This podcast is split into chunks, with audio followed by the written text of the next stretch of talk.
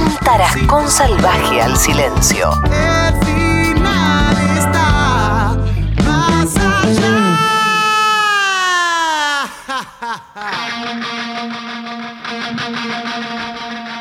Esta es la intro perfecta para darles la bienvenida. Suspenders al disco himno. Es himno de un disco. En este caso, un disco debut. Así se presentaba esta banda frente al mundo. Son los Guns N' Roses y el disco Appetite for Destruction.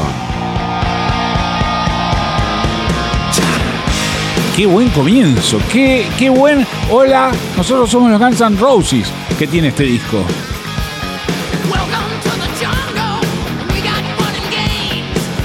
Bienvenidos a la jungla, tenemos diversión y juegos.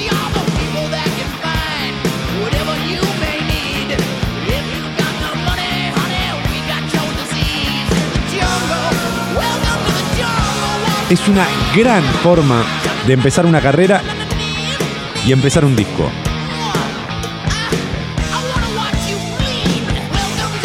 Además, eh, Guns N' Roses es como. Es un eslabón perdido un poco entre ese high rock que había en los 80, pero que era medio peterete. Sí, ¿No? Medio ligánico. completamente de acuerdo. Y como una vuelta al. al hard. Del high al hard. Como diciendo. eh, guitarras eléctricas suenan así. Así se hace. Nos quedamos con el peluquero de Bon Jovi, Sí. pero con las guitarras de ACDC. Algo así, es Sí. Welcome to the Jungle. Una canción que cuenta la leyenda, está inspirada en lo que le dijo un ladrón a Axel Rose en cuanto él llegó a la ciudad de Los Ángeles. Claro. El mito, la leyenda, cuenta que él baja de un micro en la ciudad de Los Ángeles, llega por primera vez a esa eh, gran ciudad, le roban y en el momento en el que le roban, el ladrón le dice bienvenido a la jungla. Ah. Y le dio título a un tema que cuánto vendió. Sí, recuperó lo invertido, digamos. ¿Quién le robó a quién? Esta parte me parece fabulosa. Es increíble. baja Y vuelve a explotar. So down, so down. Axel además recupera los aullidos de Robert Plant. Sí, claro. Algo que siento que toda nuestra generación se hubiese perdido si no era por él. Es probable. No hay ninguna banda que sonó a Guns N' Roses luego. Ninguna. Nadie fue continuador, Airbag tampoco. Nada fue continuador de Guns N' Roses. Coincido, es difícil encontrar algo de este nivel con tantos músicos además en su gran momento. Estaba muy fino en lo Muy, que hacía. muy. Y en el sonido. Escucha esta parte. Este momento es increíble.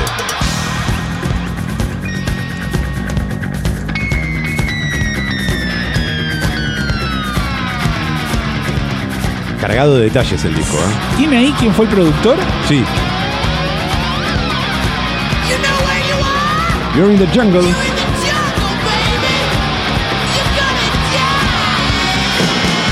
Mike Klink fue el productor de este disco.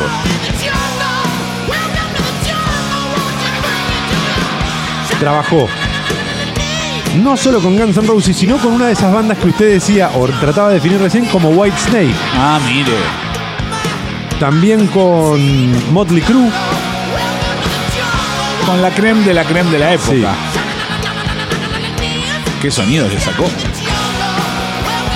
Y esto también hay que decir fue una gran apuesta del sello discográfico Geffen Records. Un sello discográfico que en ese momento era muy chico, pero que ha trabajado con muchos de los grandes artistas que conocemos. Welcome to the Jungle, el primero de los temas que habría este disco llamado Appetite for Destruction. Y ahora. ¿Cómo ahora, seguís? Así. Uf.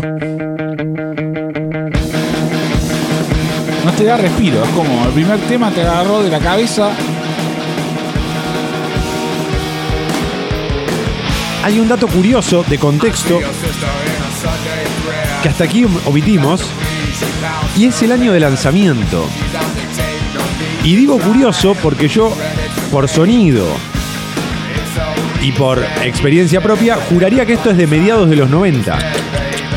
Y estábamos lejos de los 90. Era 1987. Faltaban tres años para entrar en la década de los 90.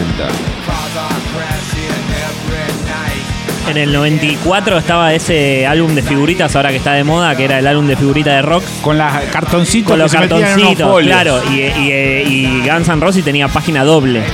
Y ahí yo me acuerdo de estar escuchando este disco. Y era 94, 95.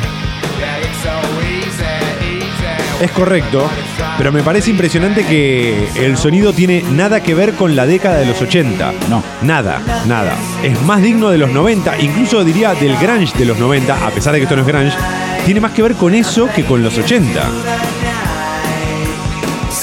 Esta canción, It's So Easy, fue el primer corte de este disco. No fue Welcome to the Jungle, fue It's So Easy, Temazo también, ¿eh? que por cierto es un tema.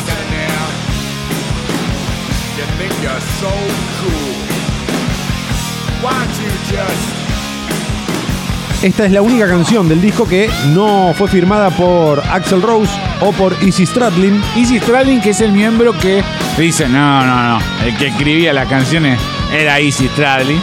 Bueno, en realidad era un poco de todo. Axel aportaba así en las letras, Slash un poquito con la guitarra, pero Izzy era el que parece armaba las maquetas eh, reales, más los primeros cimientos de cada canción. Easy agarraba la pala. Bueno, los otros también, pero It's So Easy fue escrita por Duff McKagan.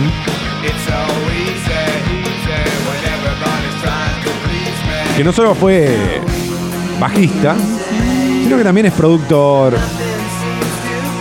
compositor en este caso. banda eh, con mucho fan en Argentina, Guns N' Roses. Muchísimo. Muy querida acá. Muy querida. Con shows, recuerda eh, que Carlos de Anillaco decía, son unos forajidos en sus primeros shows. Es que recuerda que hubo una historia con la bandera. No me acuerdo qué había pasado. Si Axel se le había caído, si le había pisado, no me acuerdo qué Una pasó. boludez. Pero se armó un entole tole. ¿Qué hicieron los Guns N' Roses, por favor? Con nuestra bandera. Eh, se separan acá. La formación original. El último recital lo dan acá. Mira, Es toma. Y Ahora volvieron. están- sí, ahora eso, están de vuelta. No con la- la- los integrantes originales, Lo que pero queda. lo que va quedando. Sí. En la voz, en este momento, 1987, Appetite for Destruction. En la voz, Axel Rose. En la guitarra, Slash. Bueno, en la guitarra rítmica, Izzy Stradlin, también como principal compositor del disco. Duff McKagan en el bajo y también en los coros. Y en la batería, Steven Adler.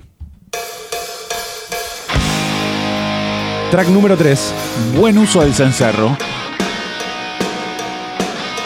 Esta canción se llama Night Train. Sería el tren de la noche.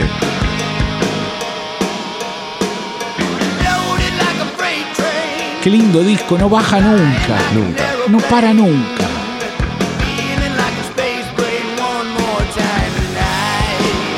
Este, este tiene ese espíritu chotentoso. Este podría haber sido de Motel Cruz. Podría, sí. Es que ellos entran un poco ahí, coquetean con eso y salen también rápido de ahí. Esta canción, más allá de lo que el título indica, que sería el tren de la noche, en realidad no está hablando de un tren de la noche, sino de un vino, una marca de vino muy barata llamada Night Train Express, la cual fue muy popular en la banda porque era muy barato y tenía una alta graduación de alcohol. Es el vino, vino, vino, vino y pegó. Sí. De Guns N' Roses, lo que esa canción a flema. Esto sí podría entenderse como el viajero. Ah, qué lindo.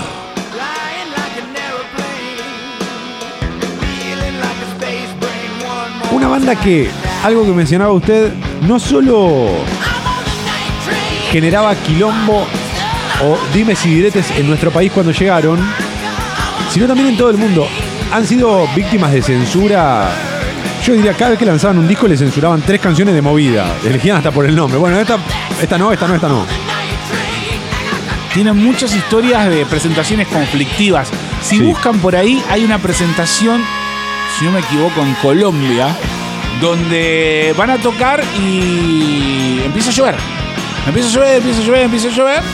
Y los tipos, en vez de decir, bueno, posponemos el recital, eh, se van, se quieren escapar. Y un productor colombiano llamó al aeropuerto y dijo, revisen en las cosas porque están hasta la peluca. Los tuvieron detenidos, todo, por escaparse como cobardes. ¿eh? Se tendría que haber quedado y darle el show que se merecía a la gente. Eh, estrella de rock que huye sirve para otro recital. Así dicen. Este está bien, Night Train, pero yo lo... Eh, no, esto es marcha patria, esto es marcha Marcha patria, esto no es, sí. esto no es himno. Hasta aquí los dos primeros sí. Es como. Sí, sí. Este es como. De relleno. Está bien. Tenés Sí. que poner uno así. Si no estaba, nadie se hubiese ofendido. Claro. Eso es lo que dice usted. No, coincido. yo sin Night Train no puedo escuchar a Petit for the No, Train. no. Lléveme, Borria, lléveme. Sí. Parte de la censura de la banda, sobre todo en este arranque en su historia, tiene que ver con la tapa de este disco. Ajá. La tapa original, en realidad, estaba basada en una pintura de un artista llamado Robert Williams que mostraba a un violador, un, un robot violador, eh, que estaba a punto de ser castigado por un- una suerte de vengador del metal. Era una tapa muy, muy, muy polémica, muy polémica. Media boba encima, una cosa rara. Claro, pero lo que pasa es que imagínense esto en 1987. Claro. Eh, esto fue obviamente prohibido por la discográfica que dijo, bueno, pará, te estamos bancando todo. no, tenés que poner un robot violador, o sea, Capa, esta tapa no la podemos publicar. sea tarado. Y ahí es donde surge la famosa tapa de las calaveras, digamos. con donde Icónica. Claro, icónica. Que fue tatuaje. Sí. Que fue tatuaje. Fue mucho, más que tatuaje, más que tatuaje, fue tapa de carpeta. Sí. Fue tapa de carpeta. Mucha carátula. Parche cocido. Eh, Parche cocido y mochila. Mucha mochila. Remera de hermano mayor. También, sí, que nunca será mía. Lamentablemente. Ahora, eso sí, esa remera, en cuanto uno la compraba, le cortaba las mangas. Porque no es que venía con las mangas cortadas, había que dejarla, había que cortarla desprolija. Y ahora volvió como remera de los Ramones a un uso quizás un poco de gente que no sabe qué mierda tiene puesto. Es verdad. Yo no sé ni quiénes son y nunca escuché Appetite for Distraction, pero qué buena remera. Qué linda. Qué linda. Bueno, lo cierto es que luego de muchas idas y vueltas deciden publicar el disco con esa tapa, una tapa mucho menos controversial, pero que sí de algún modo definía el espíritu, ¿no? Esa cruz, las calaveras, la- las. Una tapa negra. Suena hermoso, ¿eh? El disco, el, el sonido, al margen de las Por eso canciones. digo, no parece, de los, eh, no parece de los 80, está muy bien producido este disco. Perfecto. Esta se llama Out to Get Me y también fue escrita por Axel. La letra habla de los problemas constantes que tenía Axel Rose con la ley en general. Y sobre todo, es una suerte de repaso de sus problemas con la ley en la adolescencia, digamos. Como diciendo, che, miren que ustedes me persiguen ahora, pero yo ya sé cómo escaparme porque vengo escapándome desde hace mucho tiempo. Qué poético eso también. Sí, sí, sí. Yo lo estoy diciendo así. Igual, lindo tema, pero Marcha. sí, marcha para adelante. Otro Eh, Borgia. En el que viene no le van a quedar dudas. Lléveme, Borgia, lléveme, lléveme. Ojo. Canción principalmente de Easy Stradlin. Mr. Brownstone. Me encantaba este tema. Me Sí. encantaba. Era mi preferido. Lo dejé de escuchar. Vio que hay canciones que uno deja de escuchar, no sabe bien por qué. Este arranque Me encanta. es la versión rockera de Sympathy for the Devil. Esa, esa introducción o no. Me queda de. mm, ellos tienen un gran cover también. Sí. Me encanta la voz de Axel en este tema. Axel, un gran aullador, un gran cantante y un gran silbador.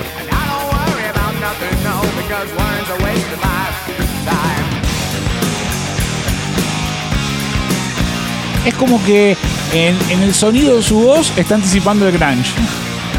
Y uno de los últimos eh, que tira movimientos propios, que, que está Sí. vivo, digamos, ¿no? Sí, Entre es nosotros. cierto. Ahora son todos medio genéricos. Sí, pero Sí. creo que no sé qué queda. Él, Steven Tyler, bueno, Mick Jagger Dualipa. y Dualipa. Con ese. Bueno, Bueno, Dua Lipa y Axel, los dos serpentean. Bueno, y el gran Ricky Maravilla, ¿no? También. En su autobiografía Slash dice que Itzy Stradlin compuso esta canción una noche mientras se inyectaban heroína en el departamento de la novia de él. Ah, tranca. Muy tranquilo. Sí. Che, ¿cómo surgió esta canción? Bueno, te contaré. ¿te cuento? Te contaré.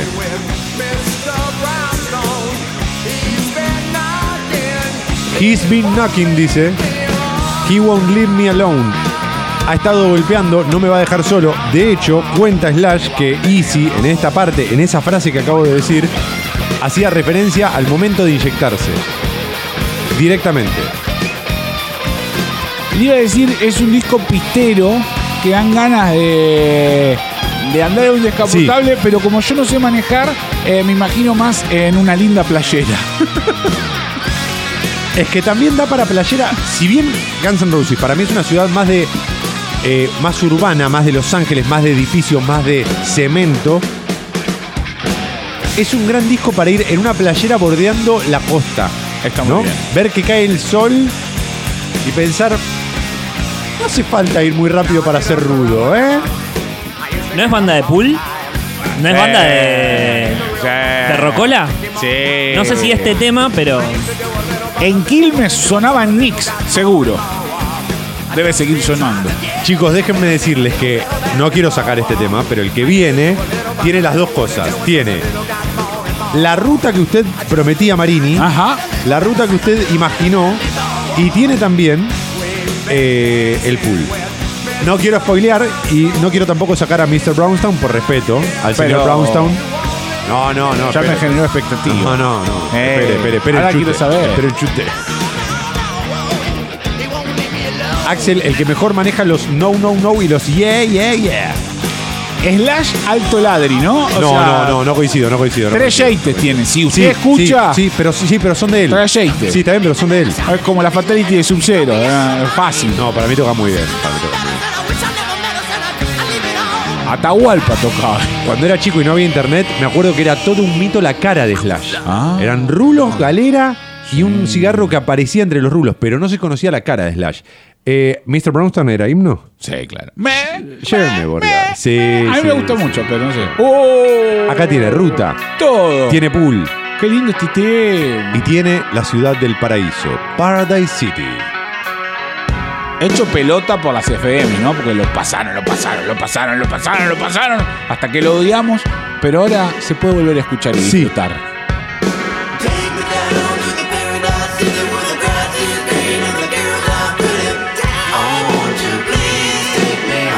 Otra canción que habla de la adolescencia de Axel en su letra. El verde césped y las chicas hermosas Le gustaba de Fulvito.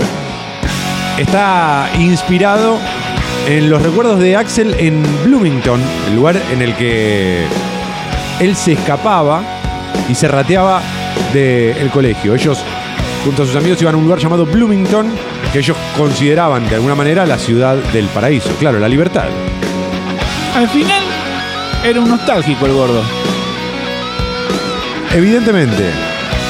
Porque guarda, que sea nostálgico no quiere decir que no pueda ser rudo. Puedo andar en playera, ser nostálgico y ser rudo al mismo tiempo. Acá no me diga que Slash no está haciendo un desastre en su cabeza. Más o menos, mire, ¿quiere que lo haga yo? Qué bien puesto ese silbato, ¿eh? Eso tiene que haber sido idea de Mike Link y me parece espectacular que el Busque productor haya ahí, dicho, tocador de pito. Tocador de pito. Ya le digo. Yo lo tengo, ¿eh? se llama Billy Stevel. Billy Steven. Billy Stevel tocó el silbato en varias bandas. Eh, su primer silbato, por no decir pito, lo tocó en una producción de Earth, Wind and Fire en la década del 70. Esta canción era inevitable eh, porque estuvo en todos lados. Publicidades, películas, series, videojuegos, en todos lados, ¿no? No, no hubo un lugar donde no estuviese esta canción. No muy de película de acción de Telefe. Onda, Bueno. este sábado y alguna tipo código flecha rota con esto de fondo.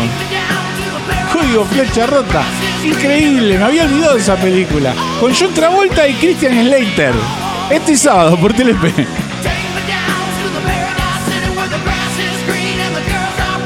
Qué lindo este.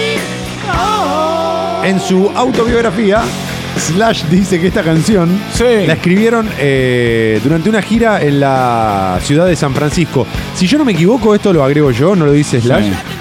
Estaban teloneando a Aerosmith. Ah, Porque si Aerosmith tuvo un hijo, se llamaba Guns N' Roses. Estamos de acuerdo. Tienes razón. Tienes razón. Que la- los chicos de la produ me dicen ladrón. A mí no me digan nada. A mí, No, para mí, eh, Get a Grip, que es el disco más conocido de Aerosmith, es un choreo a esto. De hecho, salió en el 93 y esto salió en el 87. Para mí, Polémica. No, no sé quién es, no sé quién es hijo de quién. datos, no opinión. Esto es grafe, lo levantan grandes medios del país. Slash cuenta que iban eh, tomando whisky, fumando marihuana con Easy. Claro. Los chicos no, no conocían el agua mineral. Nadie le dijo. La tendencia dice que el próximo tema es estaban haciendo un enema de peyote mientras inyectaban plastilina al mismo tiempo que fumaban un lemon pie. Y en ese momento, él junto a Easy se ponen a improvisar esto en la guitarra. claro, sí. O algo parecido a esto, tampoco. Y Axel junto a Duff empiezan a cantar las primeras can- eh, líneas de esta canción, porque ellos siempre con las líneas, y así, así arrancó el tema. Mirá qué lindo. Igual hay que tener talento, ¿eh? Si usted solo hace la primera parte, no funciona. Ah, yo lo venía intentando y dije, No. un día la pego con esto, mamá. ¿Cuánto disco grabó? plata. Dame plata que voy a ver al doc. Uy, qué temazo, por favor. Hasta acá hablamos de todos. De Axel, Sí, de Slash, sí, de Itzy, Sí. de Duff McKagan. sí. Párrafo aparte para lo que hace Steven Adler, ¿eh? Ah, Porque la batería en este tema, sobre queso. todo. Ah, no, es verdad. No. La batería acá es increíble. Yo quiero hacer una pregunta. Ahí sí después lo echan porque, porque era muy eh, drogón, digamos. O sea, era muy pesado. ¿Cómo, ¿Cómo se es más pesado que estos pibes? Cuenta la leyenda que ahí sí lo, lo rajan porque era drogueta. Mire.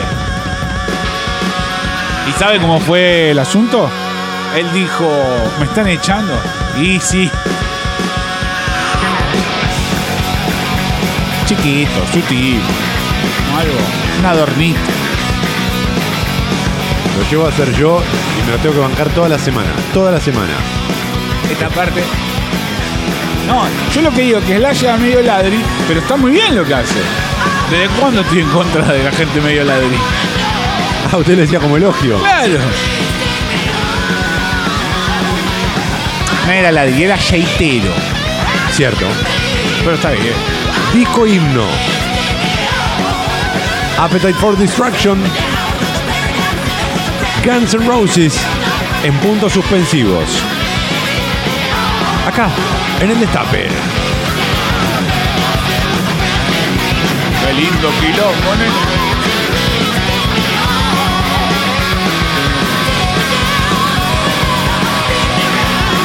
Ahí me parece que él mismo está haciéndose los coros, ¿no? Está como gritando. Hay unos arreglos, unos trabajos acá impresionantes.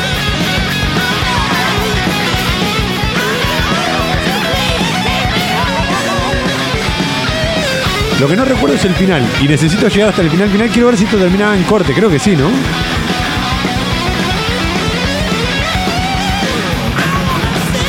No me lleve, Borria. No me lleve. No me lleve.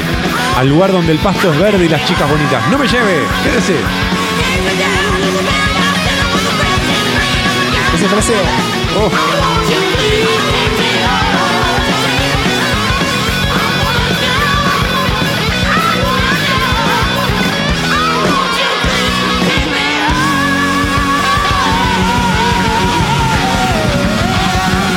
Ahí está Steven Adler. Baby. Qué hermoso. Son dos canciones. Encontré eh, Welcome to the Jungle y Paradise City. Las dos son espectaculares para abrir un show. Son fabulosos. Lléveme, Borri, ahora sí. Esto es una belleza. Además, no tiene nada. es tan, impe- es tan inesperada esta canción en, en el disco que. Eh, sobre la anterior, además es Welcome to the Jungle es la primera. Eh, Paradise City es la 6 de 12. O sea, cuando uno escucha el disco ahí te das cuenta cómo los tipos ponen las canciones en un orden, ¿no? Y lo que queda. Una intro que no tiene nada que ver con el tema, pero que corta el disco de una manera, le da a lo que sería el lado B, ¿no?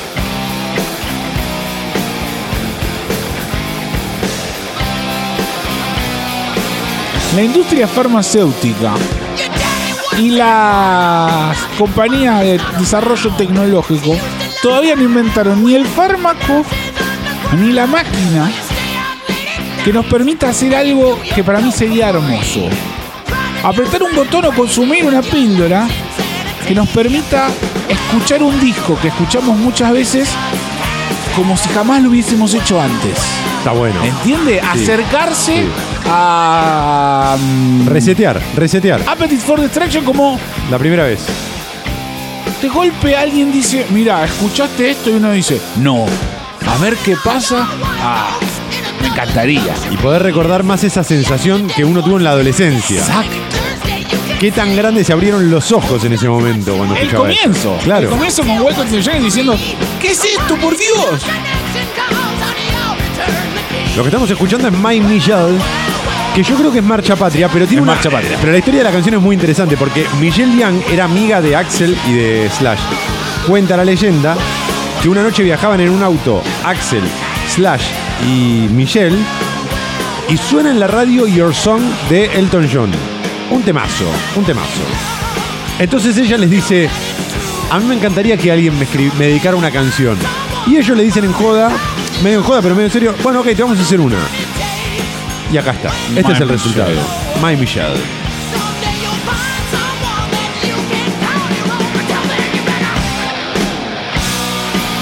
Punto para Steven Adler, ¿eh? que se sigue anotando muy de fondo, Ah, muy de está muy fondo, pero se anota todo. ¿eh?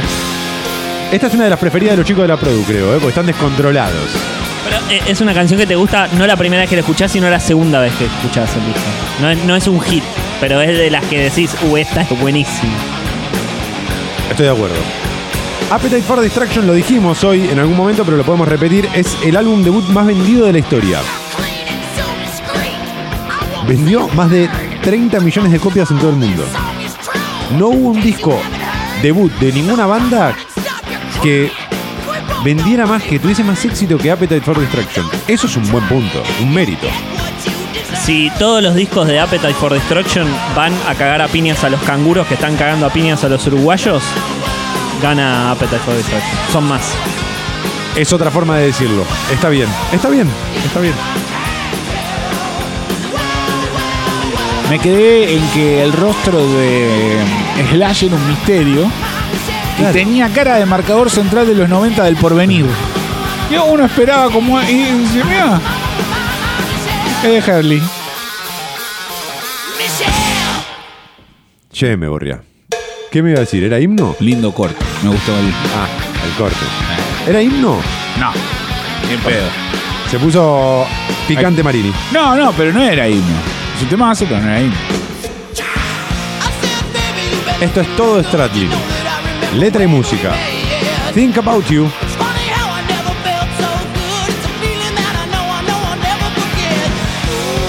En la segunda escucha, en la tercera, cuarta, quinta, a la vez un millón para nosotros de este disco, eh, relucen aquellos temas que no son himno, ¿eh? Sí. Como, che, estaban bien, estaban todos bien. Lo que pasa es que los que son himno, Son como muy to the grandes, sí. claro, Sí. son muy buenos. Pero este es un temazo. Gran uso del cencerro, lo dijimos antes, y acá está pleno. El cencerrista es el primo de David Blaine, el que tocaba el silbato. Se llama George McCowan y empezó tocando el cencerro en una banda country de Oklahoma. Se llama The Oklahoma Stars. ¿Sí? Y su primer trabajo fue hacer tan solo un golpe de cencerro en una versión muy linda que tenían de Oh Susana.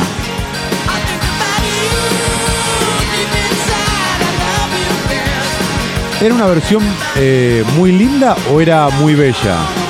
Digo, qué bella que eres tú. Decían de esa versión. clan, ahí golpeaba él. Quise ayudarlo.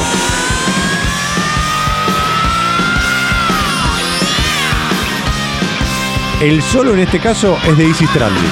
Se nota. Dice, la canción es mía y, y yo pateo los penales. Y agarró la guitarra y dijo, salí, salí. Es que era bueno Easy. Pero después pasó que como lo rajaron, ya era como mejor. Viste que cuando, cuando te echan, después sos, "Eh, lo extrañamos, era mejor. Ah. Quedan eh, cuatro canciones. De las cuales hay dos. Hay dos que para mí son himno indiscutido. Tres que son himno indiscutido, dicen los chicos de la Produ. Y hay una cuarta que podemos debatir. La que viene. La que viene es tan himno que yo desafío a Borria que ponga solo dos segundos, menos de dos segundos de canción, que ponga play stop, play stop y usted ya sabe qué canción es. Casi estoy seguro. Es impresionante. Es demasiado impresionante esta canción. Está muy bien hecha. Qué lindo comienzo. Te hace mover la cabecita así. Inmediatamente. Es tremendo. Como van entrando todos además. Otra gran canción para abrir un show.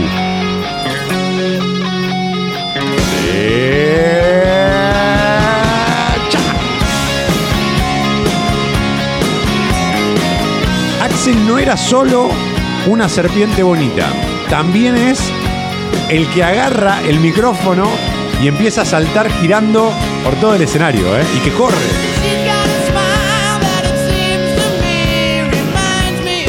El timbre de acá de la voz de Axel es el timbre con el que todos recordamos la voz de Axel. Sí. Cuando uno Sí, sí. piensa en Axel Rose, piensa en esta voz de Axel Rose.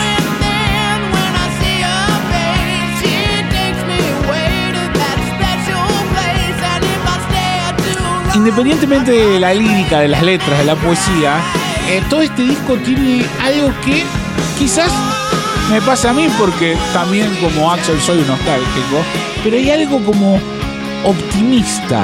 No tiene que ver ni con la intención, ni cómo la compusieron, ni con las letras. No. Pero tiene un sonido como de...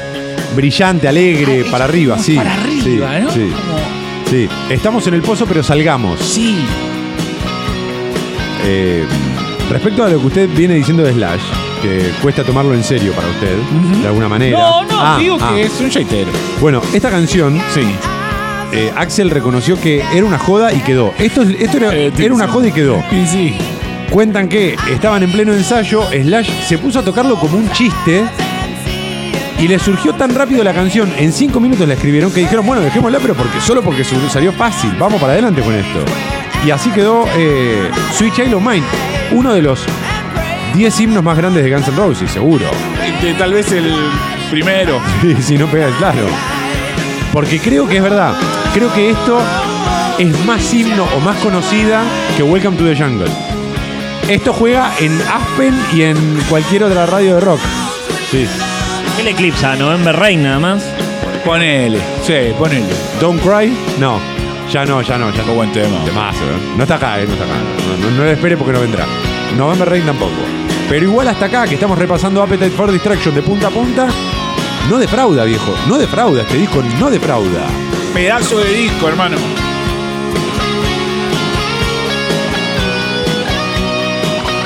Unas ganas de correr en boxer. Juego.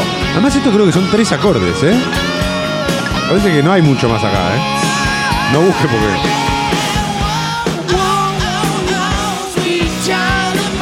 Lo cual no es malo, ¿eh? Insisto. No, hay que hacer una canción con tres acordes. Obvio. Pregúntele los Ramones. Oh, vamos a hacer un día un himno de. Sí, elijo que usted quiera. Perfecto. Elija usted, elija usted. ¿Hay versión cumbia de Sweet Child of Mine? Mejor no. Me- No, no, me no. No, no, no. Me vuelvo loco. No, no, esto ya se volvió parte de la sección. ¿eh? Compré todo. Quiero bailar. Ya- yo ya estoy, ¿eh? Yo ya estoy adentro. Para mí es mejor que la de los Guns. Sí, obvio.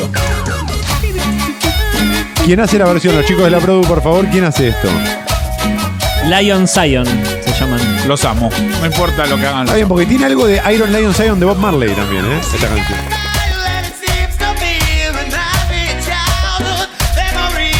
Sos un ladrón, pero te quiero mucho. De buena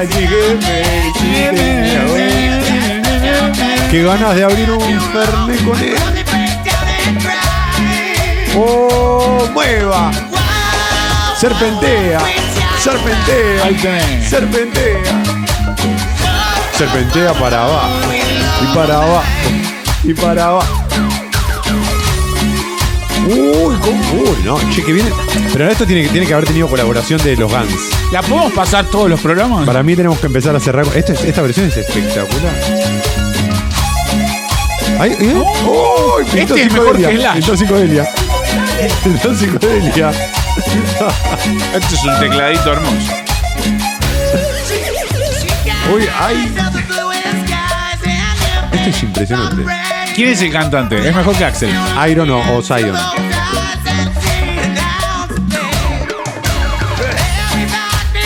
La podrían haber traducido ya que estaba. Puede ser, ¿eh? Para, mí, le- para mí le Porque recabía. Dulce Nena Mía. Sí, le recabía. Dulce nena Era mía. como algo de los fantasmas del Caribe. Oh, dulce nena mía. Ay. Oh, oh, oh, oh, dulce nena mía. No, esto es espectacular, eh. Este es demasiado bueno. Bueno, un saludo a los amigos de Iron Zion. Esta parte la empalmás con bien y si te vas. Qué Dios, bárbara. Sí, sí. Alta playlist. Ah, no, perdón. Bueno, acá este solo hay que reconocerlo. Eh, no, no, no estaba en contra de Slash. Solo. Perdón, Slash. Ya, ya aprendí. Es que lo pavote de la intro lo justifica, lo arregla con este solo. Yo que no sé tocar Dot Toc Toc no lo voy a andar criticando. Guns, una banda que muchas radios sacan los solos para ganarle tiempo a la canción. Por ejemplo, a November Rain le cortan el solo directo. Porque la canción pasa de durar 6 minutos a durar 4. No, y además tiene un final que son dos minutos de Axel haciendo.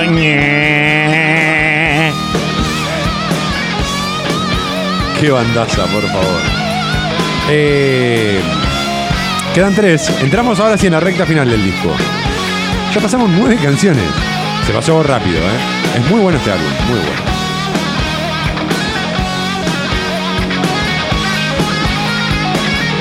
Eh, acá no lo podemos sacar este tema. Este tema no se puede sacar. No se puede sacar porque ahora vuelve. a- Where do we go? Where do we go now? Where do we go? Es entonces el que duda, Axel. Esta parte es buenísima. Es espectacular. La pregunta es fantástica. ¿A dónde vamos ahora? Al Tropitango.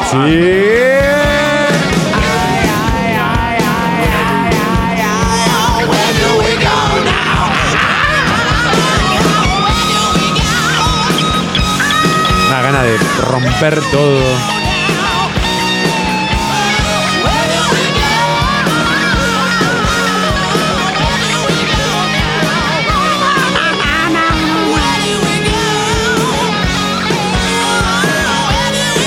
Final, ¿eh? Gran final de canción.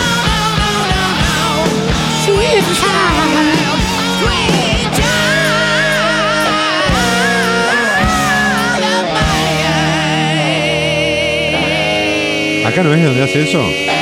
Lo hace siempre.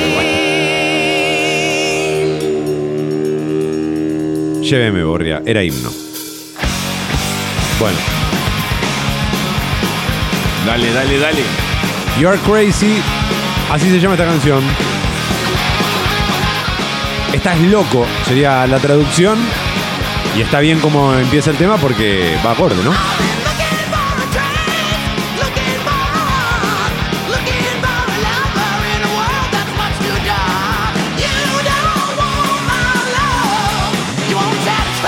Mi disco preferido de Guns N' Roses es Lies. Un disco que tiene algunas versiones alternativas. Esta canción, por ejemplo, está como en versión acústica y es Es más linda esa versión que esta. mil veces mejor. Sí. Mil veces mejor.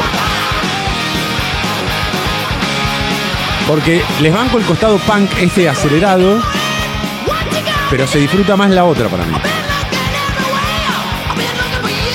También es cierto que escuchando el disco entero no iría a una acústica acá. No, no, correcto, correcto. No queda bien acá. Ah, no estaría mal, ¿eh? Este disco es perfecto como Sí, está. eso es cierto. Este disco es, por eso es un disco himno. Ahora propongo que en algún momento hagamos un es himno baladas del rock. Solo baladas del rock. Buscando las mejores, las más perfectas. Me gusta. Hay mucho, hay mucho material ahí. Este Borgia, si querés, es buenísimo, pero Según tengo entendido, la versión original es la acústica, es la que es más eh, mid-tempo, y esto fue una adaptación para que entrara en el disco. Claro, tiene más sentido. Che, me corría. Buah. Anything Goes. Anteúltima canción. You're Crazy era himno. ¿Cómo no? eh, Eh, eh,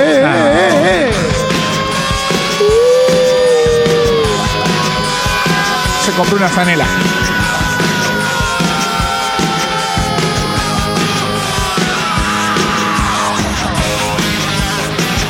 Oh, qué lindo.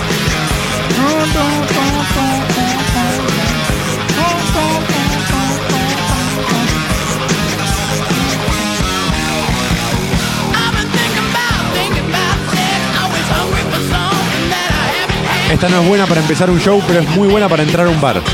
Oh, qué lindo. Una gran para bar.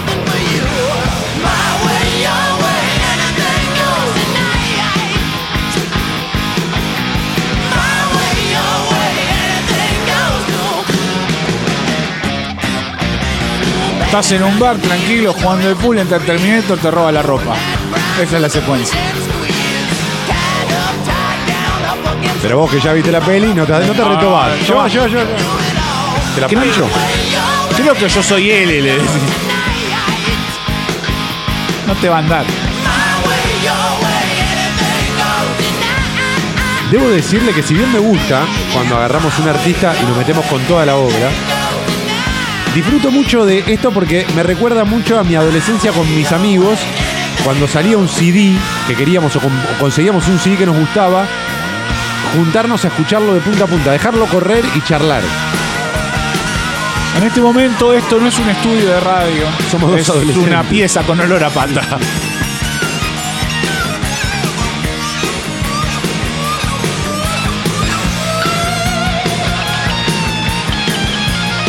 Las dos guitarras. Bien, bien. Eso es un peine con un nylon.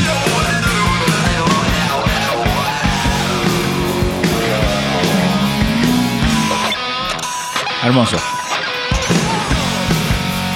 Una banda que no solo genera buenos climas, Guns N' Roses, sino que tiene muchos momentos inesperados en las canciones. Que la primera vez que uno los escucha dice, ¿qué es esto? ¿Qué pasó acá?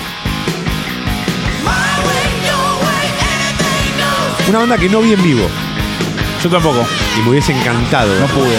Ni siquiera estas veces que han vuelto.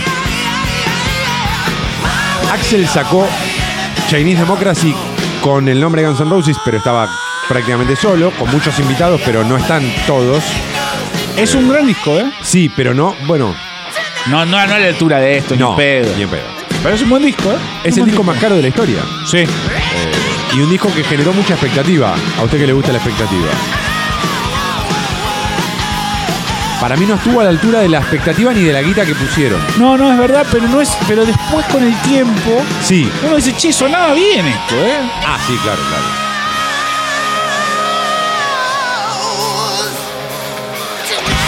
Pero por suerte los muchachos se reunieron y volvieron a tocar juntos. Vamos a cerrar con la que cierra el disco, no importa si es el himno mayúsculo. Pero Appetite for Destruction terminaba con Rocket Queen, que es himno, Marini. Sí, señor. Hasta aquí, disco himno. Hasta aquí, Appetite for Destruction de los Guns N' Roses, su disco debut.